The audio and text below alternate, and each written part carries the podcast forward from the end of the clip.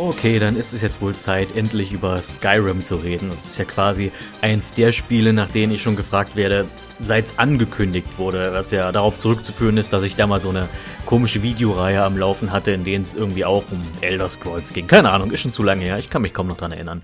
Um mein Fazit gleich mal vorwegzunehmen, ich finde, das Spiel macht viel Spaß. Es ist ein sehr spaßiges Spiel. Ich habe damit fast 50 Stunden verbracht. Das heißt, selbst wenn ich irgendwas anderes behaupten würde, würde man wissen, es ist gelogen, weil ein Spiel, das einem keinen Spaß macht, mit dem verbringt man nicht fast 50 Stunden. Lasst mich kurz das Positive aufzählen. Ähm, die Grafik ist, glaube ich, das, was auch allen anderen immer als erstes einfallen wird. Die Welt sieht fantastisch aus, es erzeugt die richtige Atmosphäre und neben der guten Welt sind auch die Städte toll designt. Meine äh, Favoriten sind dabei Dämmerstern, Markert und Einsamkeit. Mark hat äh, einfach wegen dem ganzen Layout, Einsamkeit für die Architektur und Dämmerstern ist halt eine Hafenstadt, da habe ich eine Schwäche für. Was ich zur Grafik sagen muss, man sollte es auch wirklich nur mit einem guten PC oder Laptop spielen, nicht so sehr wegen der Grafikqualität an sich, sondern für die Weitsicht. Also man sollte möglichst große Weitsicht einstellen. Denn mir ist es am Anfang passiert, ich habe die Standardeinstellung bei der Weitsicht einfach drin gelassen und wurde dann am Anfang äh, doch recht häufig Opfer eines Säbelzahntigers, was darin liegt, dass die Viecher mich schon lange vorher gesehen haben, bevor ich sie gesehen habe. Nun, das mag zwar in der Natur wahrscheinlich, wenn es Säbelzahntiger noch gäbe, wohl genauso aussehen, wenn ich jetzt irgendwie durch die Steppe ziehen würde und irgendwo wäre ein Säbelzahntiger. Jedoch hat sich das Problem dann gelöst, als ich die Weitsicht hochgestellt habe und dann die Viecher auch schon früh genug sehen konnte, beziehungsweise zumindest wir uns gleichzeitig gesehen haben und ich mich darauf vorbereiten konnte, weil gerade am Anfang des Spiels auf niedrigem Level sind Säbelzahntiger doch recht anspruchsvolle Gegner, finde ich. Vor allem, wenn man die Schwierigkeitseinstellung auf normal lässt. Also ich habe einfach mit der voreingestellten Schwierigkeit normal gespielt, das Ganze. Und ich finde, das ist auch ganz gut so. Man kommt eigentlich recht schnell und auch effektiv durch die Dungeon. Endgegner auf der anderen Seite verlangen dann schon, dass man auch ein bisschen was kann. Also ich erinnere mich, ich komme nachher noch auf die Gilden zu sprechen, ich greife nur mal kurz vor, weil ich jetzt gerade beim Thema Schwierigkeit bin. Ähm, der große Endkampf, wenn man die Diebesgilde gemacht hat gegen diesen einen Typen, ich habe den Namen vergessen, äh, dann kämpft man in dieser Art Grotte, äh, macht, hat man sozusagen ein Duell gegen den und der ist schon kein schlechter Gegner, zumindest wenn man ihn auf normal lässt und äh, das hat auch Spaß gemacht dann. Also ich will solche Kämpfe nicht dauernd haben, aber es ist schön, dass es Gegner gibt, die einem quasi gewachsen sind und bei denen man auch das Kampfsystem richtig ausleben kann. Denn eins der besten Aspekte des Spiels ist für mich das Kampfsystem. Und es ist schön zu sehen, wie es sich entwickelt hat seit Morrowind.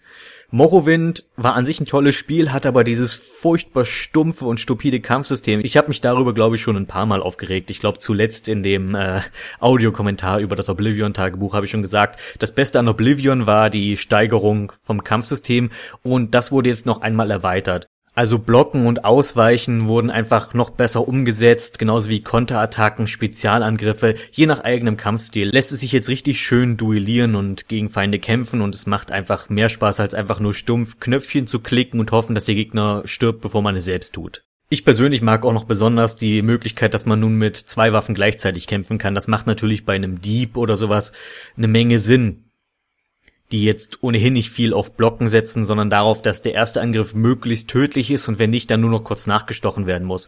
Und gerade wenn man Schleichen recht hoch geskillt hat später, sind Angriffe mit Dolchen sowas von vernichtend. Ich glaube, 30-facher Schaden oder sowas macht das irgendwann oder 15-facher. Auf jeden Fall enorm hoher Schaden.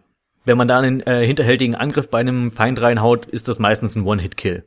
Und wo ich gerade bei der Grafik war, natürlich noch der andere technische Aspekt, äh, die Soundqualität.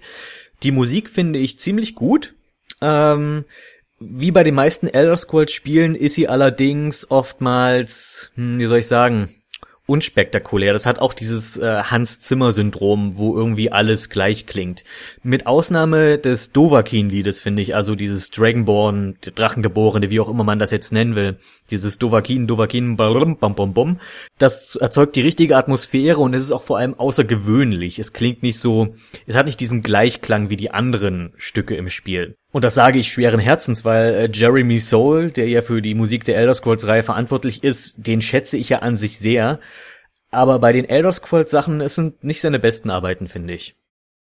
Okay, dass das Dovahkiin so gut ist, es ist halt ein Männerchor. Solche Sachen gehen immer. Wobei es da nicht immer ganz einfach ist. Also ich finde gerade diese Männerchöre, die können schnell kitschig oder zu pathetisch werden. Und beim Skyrim Soundtrack ist diese Waage zwischen Bombast und Kitsch gelungen. Also dass es nicht zu sehr auf eine Seite kippt.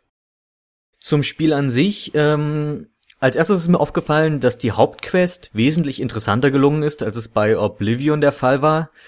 Äh, leider triggert sie oder schaltet es das Nervtötendste im ganzen Spiel an, genauso wie es auch in Oblivion war. In Oblivion war so, ab einer bestimmten Stelle tauchen echt überall alle fünf Meter am Wegrand dann ein Oblivion-Tor auf und es macht doch keinen Unterschied, ob man die jetzt wieder schließt oder nicht, die sind halt einfach da, um einem auf den Keks zu gehen und damit der Himmel plötzlich dunkel wird und man nichts mehr sieht. Bei Skyrim ist es leider so, dass ab einer bestimmten Stelle Drachen auftauchen. Und ich hielt das erst für eine gute Sache. Und dann habe ich gemerkt, dass man es leider ein Stück weit übertrieben hat mit diesen Drachen. Denn überall, wo man jetzt lang geht, alle fünf Meter taucht plötzlich ein Drache auf und man muss gegen einen Drachen kämpfen. Die Drachen lassen sich zwar ganz gut besiegen, sie sind nicht einfach, zumindest nicht auf normal, aber man kann sie schaffen es ist, passiert einfach viel zu oft. Und dadurch verliert es eindeutig etwas Besonderes. Ich finde, die Drachenkämpfe in einem Spiel, in dem es um Drachen geht, sollten die Drachen auch etwas Besonderes sein. Die sind aber nichts Besonderes mehr, wenn sie dauernd da sind. Es sollte meiner Meinung nach nur eine begrenzte Anzahl geben.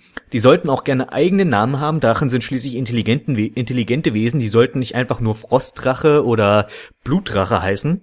Die sollten nur ganz vereinzelt über äh, irgendwo mal sein, hin und wieder mal auftauchen, aber man, ich fände es gut, wenn man zu ihnen hingehen muss und sie dann dort zum Kampf fordert, irgendwo eben auf einem Gipfel und da kann man diesen großen epochalen Kampf stattfinden lassen, meinetwegen. Aber nicht, wenn ich gerade irgendwo aus einer Kneipe irgendwo im Wald rausgehe und plötzlich kommt ein Drache und ich, oh Gott, jetzt muss ich mir einen Drachen bekämpfen. Doch. Das habe ich dann jedenfalls sehr bereut. Also ich habe die äh, Quest mit dem Ödsturz Hügelgrab, die man relativ früh im Spiel bekommt, lange nicht gemacht. Ich habe die lange liegen lassen, weil es mich nicht interessiert hat. Erst so nach 25, 30 Stunden. Tja, und wenn man die gemacht hat, dann tauchen eben diese beknackten Drachen auf und das hätte ich lieber nicht machen sollen.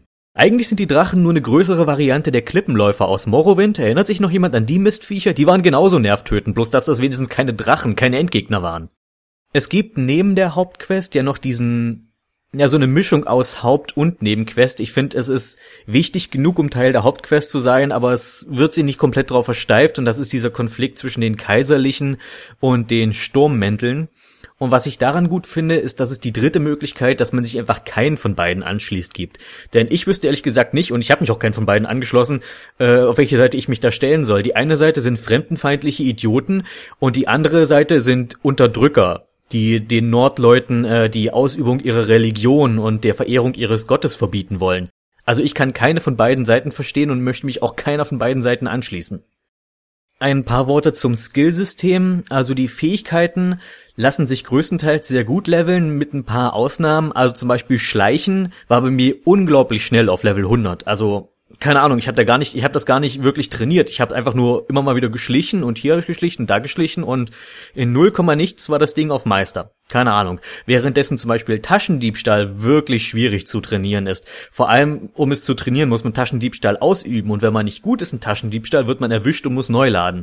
Also ich habe, um das mit dem Taschendiebstahl irgendwann hinzukriegen, oftmals Geld in äh, Lehrstunden investiert, weil bei der Diebesgilde kann man ja sich zum Glück auch ein bisschen Nachhilfe geben lassen, wo man einfach nur Geld bezahlt und dann erhöhen die einem den Skill und irgendwann irgendwann ist der dann hoch genug, dass man das auch relativ gefahrlos an Menschen draußen in der Praxis trainieren kann. Aber das fand ich ein bisschen, naja, unausgeglichen, das Ganze. Den Level-Up-Bildschirm fand ich ziemlich nett anzusehen. Es ist halt mehr als einfach nur eine Tabelle, aber er war mir trotzdem ein bisschen zu verspielt. Also meiner Meinung nach hätte mir hier auch einfach wieder die übliche Tabelle, wo man Punkte investiert, gereicht und nicht dieses Weltall mit den komischen Pfaden und äh, fand ich unnötig einfach. Mein größter Kritikpunkt an Skyrim ist jedoch die Frage, warum nutzt es nicht sein volles Potenzial einer solchen Spielwelt aus? Was ich damit meine, es erschafft also diese riesige Welt mit äh, Tag-Nacht-Wechsel, mit Leuten, die einen gewissen Tagesablauf haben, mit Leuten, die Arbeiten nachgehen, wie Holzhacken und in der Mine arbeiten und so weiter. Also die eine Welt, die versucht, in ihrem Rahmen realistisch zu sein und uns quasi eine möglichst authentische Rollenspielerfahrung zu geben. Warum geht man da nicht den Weg und macht es auch für den Helden ein Stück weit realistischer? Ich bin der Meinung, der Held sollte etwas essen müssen in dem Spiel. Und ich weiß, das würde für viele Leute ein bisschen nervig sein, aber so würden zumindest diese ganzen Fähigkeiten, die man im Laufe der Zeit erlernt, mehr Relevanz haben, vor allem mehr Relevanz im Alltag. Und darum geht es doch auch bei diesem Simulieren einer virtuellen Welt. Ich finde, die Fähigkeit, mit dem Bogen schießen zu können, sollte mehr Relevanz haben, als einfach nur einen Ork-Räuber zu überwinden. Man sollte damit auch jagen können. Und ich weiß, man kann jagen, man kann Mammuts erlegen und äh, Füchse und Elche und was weiß ich. Aber was toll an der Sache wäre, wäre, wenn das Ganze auch Sinn im Spiel machen würde. Genauso kann man auch kochen, aber welchen Sinn hat das bitteschön, wenn der Held sowieso nicht essen muss? Und er muss sich ja sein Essen nicht selbst jagen, er könnte sich sein Essen auch eben verdienen, indem er Holzhacken geht, äh, für Magier, dass sie zum Beispiel für irgendein Dorf Tränke brauen in der Alchemie, dass sie vielleicht schmieden, all diese Fähigkeiten, die man hat, dass man die nutzt, um tatsächlich eine bessere Rollenspielerfahrung zu erreichen. Es ist toll, dass man das alles machen kann, aber das wenigste davon macht wirklich Sinn. Ich meine, es muss nicht gleich die Digimon World Ausmaße nehmen, wo man mit seiner Figur alle fünf Minuten aufs Klo rennen muss. Also Fäkalsachen muss ich jetzt nicht unbedingt drin haben, darauf kann ich verzichten bei all dem Realismus. Aber was spricht zum Beispiel dagegen, in dieser riesigen Spielwelt sich auf weite Reisen ordentlich vorbereiten zu müssen? Vielleicht auch mal ein bisschen den Kopf anzustrengen, was brauche ich jetzt, wenn ich zum Beispiel von Stadt A nach Stadt B reise, dass ich mich vorbereite, dass ich genügend Essen mitnehme, dass ich nicht zu viel Gepäck auflade? Das ist zum Beispiel auch so eine Sache, dass man quasi so ein endloses Gepäck hat. Es ist schön, dass es diese Gewichtsbegrenzung gibt, aber die ist nicht wirklich ein Hindernis. Ich finde, der Held sollte einen begrenzten Rucksack haben und sich vorher Gedanken machen müssen, was nehme ich mit. Ich kann nicht wenn, wenn wir jetzt den Ansatz haben wollen, wir wollen es so realistisch wie möglich machen, dann kann ich nicht sechs Morgensterne mit mir rumschleppen. Das geht einfach nicht. Genauso wenig kann ich meinen ganzen Reichtum ständig mit mir rumschleppen. Wie soll das denn gehen, dass ich zehn bis zwanzigtausend Goldmünzen mit mir rumschleppe? Also ich meine, das würde vielleicht schon gehen, aber dann habe ich wahrscheinlich keinen Platz mehr für irgendwas anderes. Oder man muss sich da eine große Schatztruhe kaufen und die in einem Schlitten hinter sich herziehen. Und das sollte dann so richtig ätzend für den Spieler sein, wer wirklich sowas Dummes macht. Ich weiß, das klingt alles nach Schikane für den Spieler, aber ich wäre bereit, das zu ertragen, wenn ich dafür ein bisschen mehr gefordert wäre, wie ich mich eben auf Missionen vorbereite, wie ich meinen Kopf vorher anstrenge. Geld, ich habe es gerade angesprochen mit den vielen tausend Goldmünzen, die man irgendwann hat. Geld sollte viel mehr Wert haben. Wie kann es sein, dass irgendein Dorf, das inmitten einer eisigen Tundra liegt, für ein paar Pimperlinge Essen verkaufen kann? Nahrungsmittel sollten, wenn man der Held zum Beispiel selbst essen muss, einen viel höheren Wert haben. Er sollte sich das wirklich erarbeiten müssen. Ressourcen müssten viel mehr wert sein. Genauso wie Feuerholz. Es ist schön, dass man Holz hacken gehen kann, aber dann sollte das auch einen Wert für den Spieler haben und es sollte Wert für die Leute haben, wo man das macht. Und das ist alles kein Wunschdecken, das wäre alles möglich. Stattdessen haben wir eine Welt, die so ähnlich ist wie damals in Sacred 1, äh, die total unter, sag ich mal, einer Inflation herrschte, wo Geld das ist, was am allerwenigsten Wert hat. Was äh, zum Beispiel Multiplayer, wenn man irgendwie als Gruppe den Gegner besiegt hat, das, was niemand aufhebt, ist das Geld. Alle wollen immer nur diese Ruhen haben, weil das ist tatsächlich wertvoll. Ich glaube, um es auf den Punkt zu bringen, was mich am meisten an diesem verschwendeten Potenzial stört, ist, dass der Spieler kaum in die Eigenverantwortung genommen wird. Man trägt eigentlich für nichts Verantwortung. Es kann einem nichts passieren, man kann nichts verpassen. Die ganze Welt wartet auf den Spieler. Es gibt ähm, bei der dunklen Bruderschaft eine Mission, wo man einen Typen äh, umlegen muss, der von Stadt zu Stadt zieht, und zwar in einem Zyklus von sieben Tagen. Und er macht diesen Zyklus so lange, bis der Spieler ihn umgebracht hat. Also man kann nichts verkehrt machen es, es ist, nichts trägt Konsequenzen, was man macht. Das führt einfach dazu, dass viele Quests, wenn man es mal runterbricht, einfach nur der Weg von A nach B sind.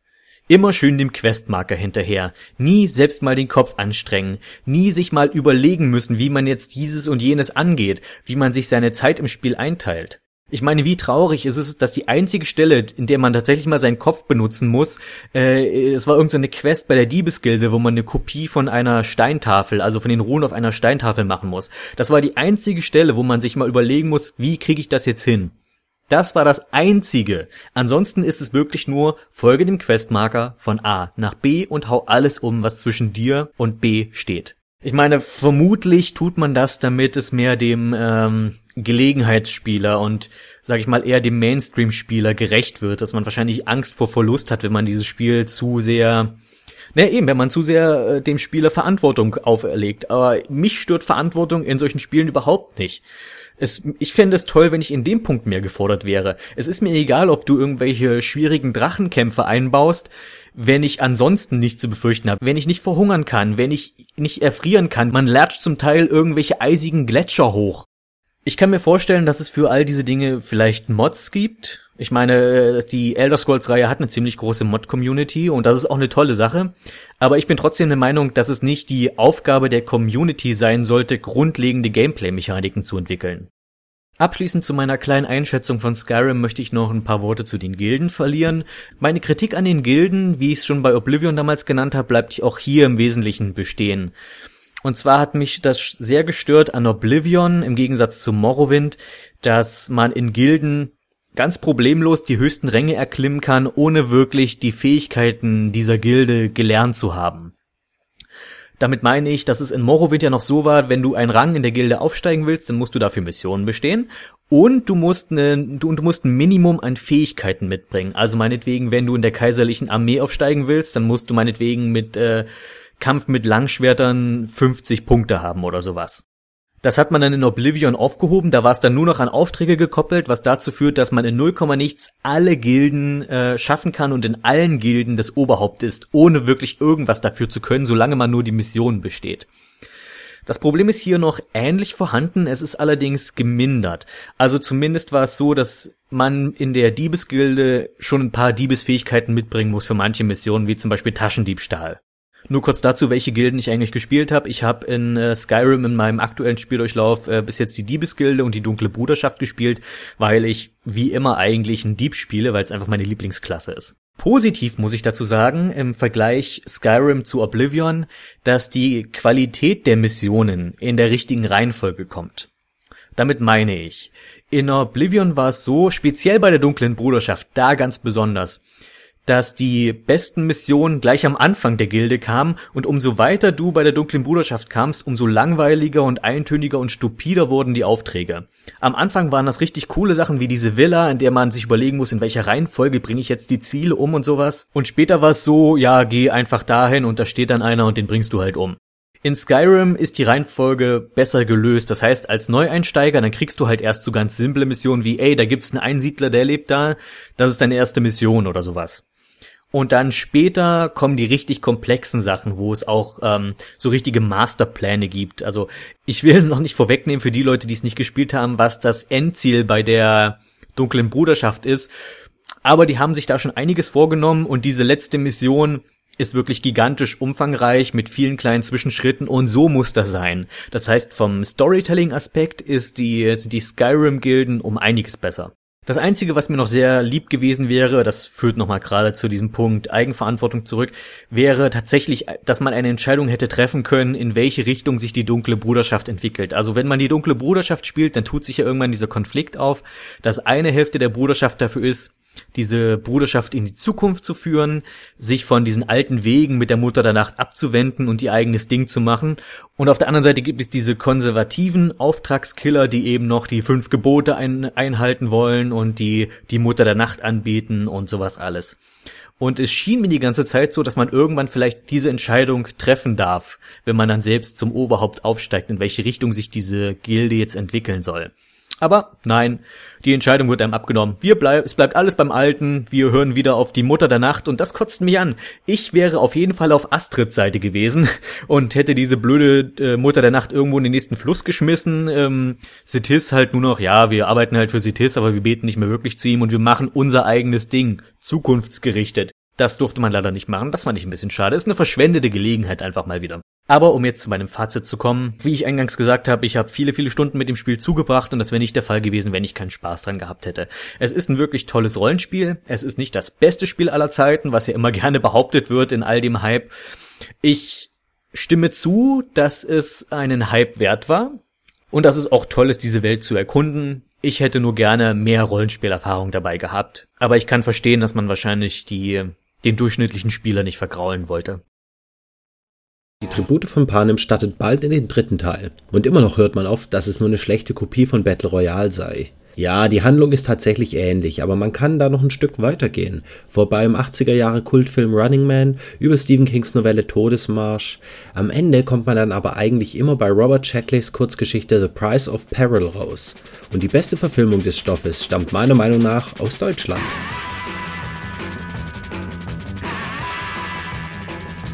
Der Film Das Millionenspiel basiert auf einem Drehbuch von Wolfgang Menge und wurde 1970 erstmals im deutschen Fernsehen gezeigt. Darin geht es um eine Art Samstagabend-Fernsehshow, in der ein Kandidat eine Woche lang von drei Killern verfolgt wird, die ihn durch die komplette Republik jagen. Auf der Flucht wird er von vielen Bürgern mit Geschenken oder Fluchtmöglichkeiten unterstützt. Am Ende der Show muss es der Kandidat ins Studio schaffen, um da zur letzten Prüfung eine Art Tunnel des Todes anzutreten. Überlebt er bis zum Schluss, gewinnt er eine Million D-Mark. Im Wechsel zu den Szenen der Flucht präsentiert der Moderator der Sendung einige Rückblenden, in denen man auch andere ähnliche Formate sieht. Zum Beispiel eine Sendung, in der der Kandidat bewusstlos in ein Sportflugzeug gesetzt wird und es beim Aufwachen schnell landen muss. Der Kandidat der Sendung, Bernhard Lotz, wird von der Stuttgarter Theaterlegende Jörg Plewa gespielt. Manche kennen ihn vielleicht noch als schrulligen Internatsleiter Schindler aus dem TKKG-Film. In der Rolle des Killerbosses Köhler sehen wir einen jungen, noch unbekannten Didi Hallervorden, was echt irgendwie kurios ist. Wir haben mit der Jagd ja noch gar nicht richtig angefangen. Wir bleiben dem Burschen bisher auf den Fersen und wir warten bis zum letzten Augenblick. Sie wissen selbst, mehr Zeit bringt mehr Geld. Und ich kann nicht fassen, dass ich das jemals sagen würde, aber allen die Schau stiehlt Dieter Thomas Heck, der den schmierigen Moderator Thilo Uhlenhorst spielt. Ja, es ist tatsächlich vor allem Hecks Art, wie er den Moderator gibt, die den Film so gut und authentisch macht. Er moderiert, als wäre das Millionenspiel eine normale Spielshow für die ganze Familie und wirft ständig nonchalant mit Phrasen um sich. Ich bin sicher und ich hoffe, dass Sie es mir verzeihen, dass ich an dieser Stelle nicht verraten kann. Ich kann es ganz einfach nicht. Ist er vielleicht bereits längst von den Köhlers geschnappt worden? Ist es ihm so gegangen wie acht seiner Vorgänger? Hat er seine Courage vielleicht sogar mit dem Leben bezahlen müssen? Alles das, meine Damen und Herren, ist jetzt im Moment noch nicht möglich. Das können wir Ihnen noch nicht sagen. Das gibt dem Ganzen einen wahnsinnig zynischen und makabren Anstrich und genau das macht den Film so düster. Gefilmt wurde so, dass für den Zuschauer der Eindruck entsteht, er würde eine echte TV-Show sehen. Zum Beispiel spricht der Moderator ständig in die Kamera, es gibt Schalten nach außen, sogar eingearbeitete Werbeunterbrechungen. Der Film nahm nebenbei auch viele Entwicklungen des Fernsehens einfach vorweg. Reality-TV, Privatfernsehen, ständige Werbeunterbrechungen, Privatunternehmen, die große Ereignisse sponsoren, die spektakuläre Inszenierung von Sendungsformaten, das alles gab es 1970 noch nicht. Einfach erstaunlich, wie viel man damals schon ahnen konnte.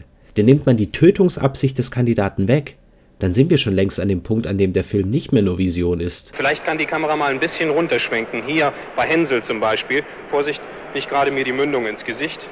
Maschinenpistole. Herr Hensel, für wie viele Personen würde das notfalls ausreichen? Ja, für 20 lang dicke. Wer sich also für Mediensatiren interessiert, vor allem für das Thema Tötungsfernsehen, der sollte diesem Geheimtipp auf jeden Fall eine Chance geben. Ein Fun Fact zum Schluss. Der Film wirkte damals so authentisch, dass nach der Erstausstrahlung viele empörte Anrufe beim Sender eingingen, in denen sich über die neue Show beschwert wurde. Allerdings gab es auch Anrufe, in denen sich Leute als Jäger oder Gejagter bewerben wollten. Ziemlich gruselig. Vorhin ging es um Skyrim und nun geht es ebenso nordisch weiter bei Radio Zockerbude. Der Soundtrack des Monats stammt aus dem recht umstrittenen Reboot von The Bard's Tale aus dem Jahr 2004. Man mag von dem Spiel halten, was man will, eben weil es mit dem Original Bard's Tale aus den 80er nicht mehr viel zu tun hat, aber unumstößliche Tatsache bleibt, die Musik in diesem eher stumpfen Hack-and-Slay-Action-Gemetzel macht verdammt Laune. The kind of lubrication to make your engines tick. Thirty pence a wallopity will keep away the quacks. It's only eight pence halfpenny and only six in tax. One, two, three, four. Wie manche vielleicht gehört haben, ist der Akzent äh, recht eigentümlich. Das liegt daran, dass The Bard's Tale auf den Orkney-Inseln spielt, einem Archipel im Norden Schottlands, das berühmt für seine Wikinger-Vergangenheit ist. Und die Musik im Spiel reflektiert dieses Szenario. Torches of townsfolk, it's true. And pounded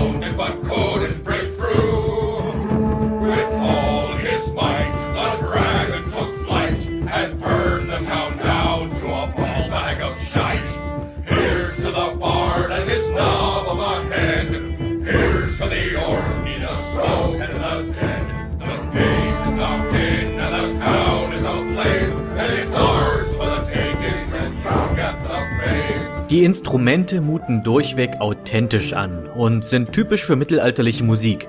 Lauten, Flöte, Fiedel, Leier, Hörner, Trommeln und so weiter. Der Soundtrack hat etwas Minnehaftes an sich, jedoch mit komplettem Verzicht auf das sonst so typische Thema des Genres, die Liebe. Stattdessen passen sich die Texte dem sarkastischen Grundton des Spieles an und beleidigen häufig entweder den Protagonisten oder den Spieler selbst. Aber verdammt nochmal, die Lieder machen einfach so gute Laune.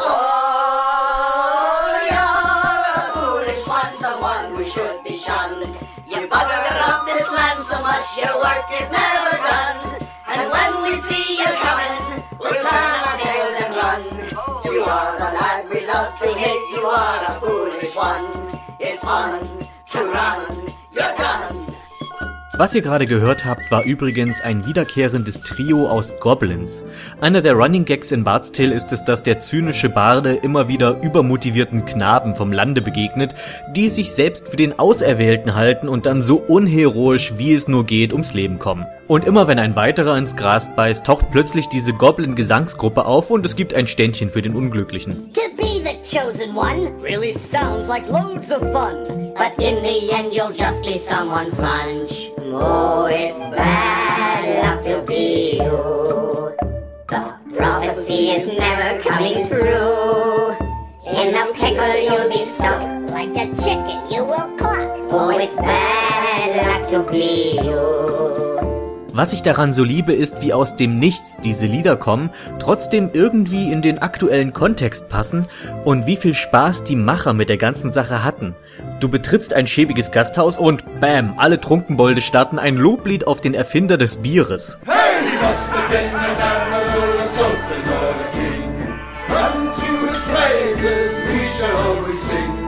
Look what he's done for us, he's still a stop with cheer.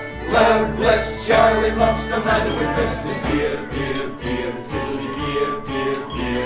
Es war ein wenig knifflig, etwas über die Musiker hinter dem Soundtrack zu erfahren und ich habe bisher immer noch keinen Schimmer, wer die Interpreten sein mögen. Allerdings hat Bart's Tale diverse Komponisten gehabt, alles ehemalige LucasArts-Mitarbeiter und deren typischer verspielter Stil, den kann man schon raushören. Insgesamt ist die Vertonung von Bart's Tale ziemlich ungewöhnlich, aber höchst hörenswert. Es sind nicht viele Stücke, aber wen es interessiert, der kann sich alle Lieder kostenlos auf der Bart's Tale Internetseite zum Spiel runterladen. Die existiert trotz des Alters überraschenderweise noch. Link ist in der Beschreibung. Detektiv Conan und Lupin der Dritte. Zwei erfolgreiche Anime-Serien, die es bis ins deutsche Fernsehen schafften.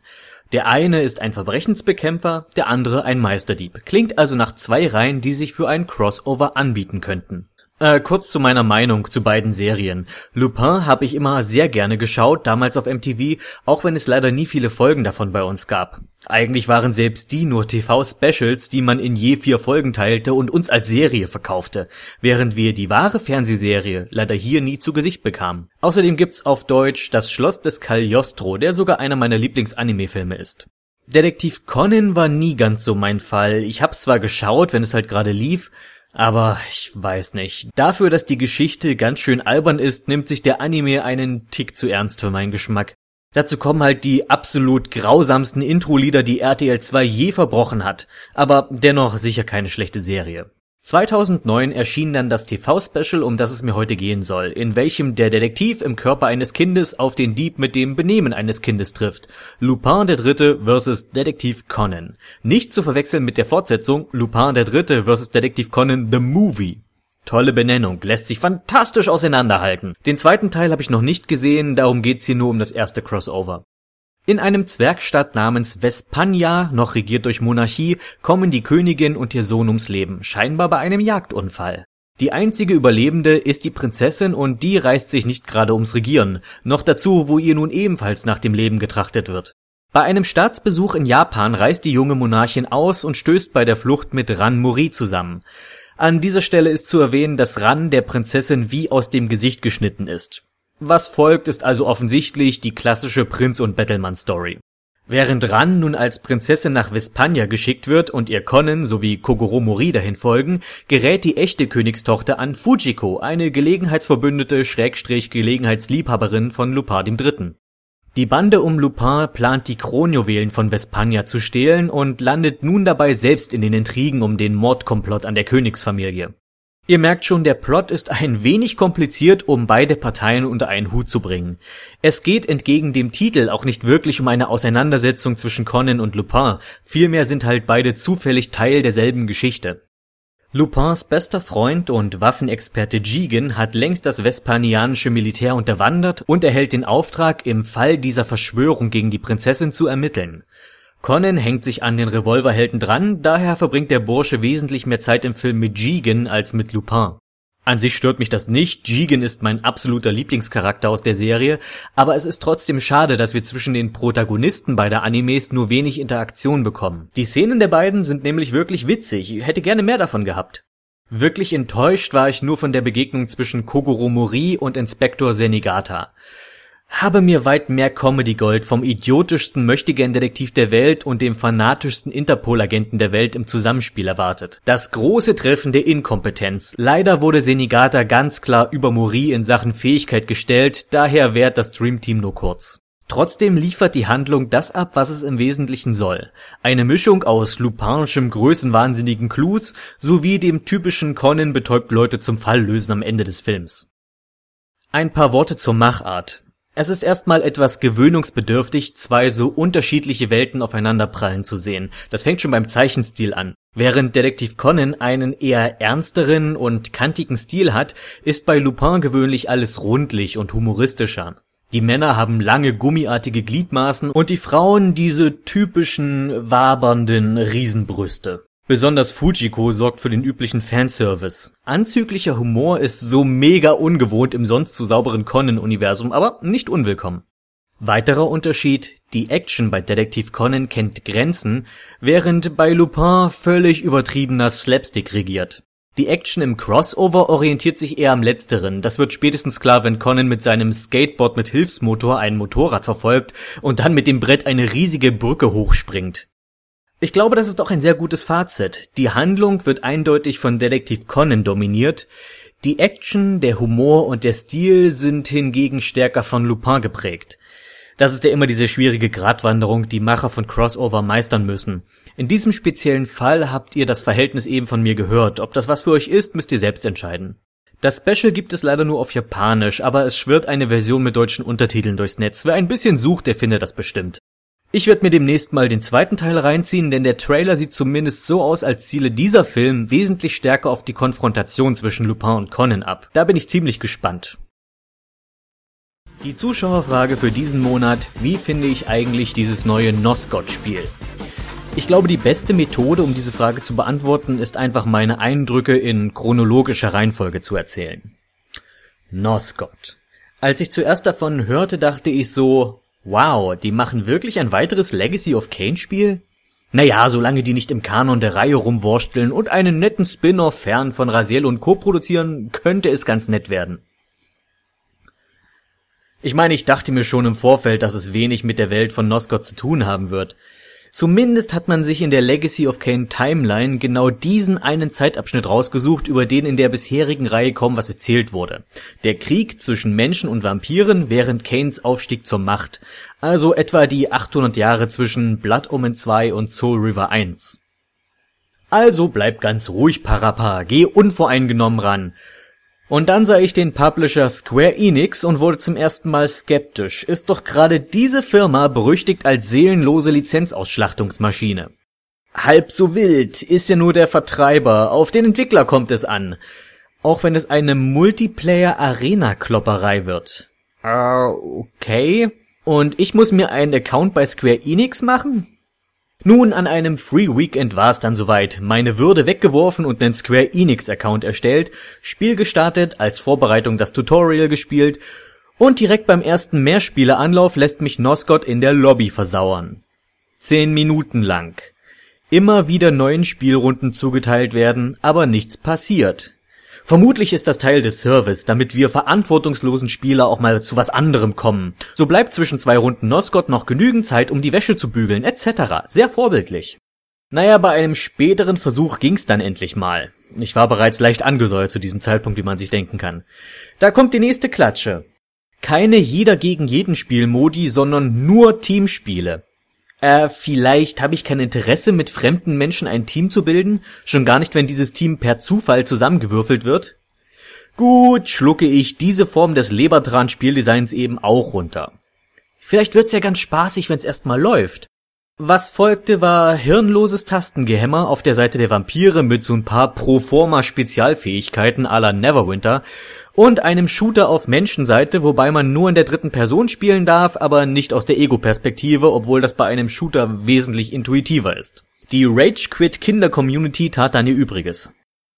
Ich habe mehrere Runden gespielt, mal gewonnen, mal aufs Maul bekommen und kann nun sagen, Noscott ist öde und verdient seinen Namen nicht.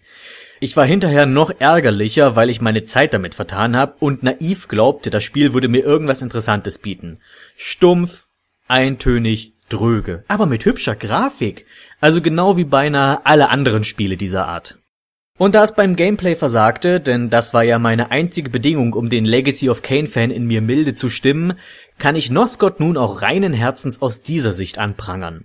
Bei den Vampiren hat man die Wahl zwischen vier Spielerklassen, die je einen Vampirclan Nosgoths repräsentieren. Eigentlich gibt es ja sechs Clans in dieser Welt, aber für die Rahabin hätte man Wasserlevel designen müssen und die Melchahim sind der Loser-Clan, die würde eh keiner spielen. Äh, Momentchen mal, die Rasialim im Spiel haben Flügel. Eigenartig, äh, dem Clan-Anführer Raziel wuchsen seine Schwingen lange nach dem Krieg gegen die Menschen, und für diesen Frevel, seinen Schöpfer übertroffen zu haben, wurde er dann exekutiert sowie dessen Clan ausradiert. Und selbst wenn ein paar Rasielim mit Flügeln dem Genozid entkommen wären, so sind die Menschen zu diesem Zeitpunkt in der Geschichte beinahe ausgerottet und die paar, die es noch gibt, schotten sich vom Rest der Welt ab oder dienen den Vampiren als Vieh. Also nicht gerade in der Position, um Widerstand auf Augenhöhe zu leisten, wie es uns Nosgott glaubhaft machen will. Tja, das waren also meine Eindrücke. Ich habe es nur gespielt, weil ich der Lizenz wohlgesonnen bin und mich damit hab ködern lassen und weil ich der ganzen Sache wirklich eine Chance geben wollte, aber es konnte mich nicht überzeugen. Weder inhaltlich noch spielerisch. Basta.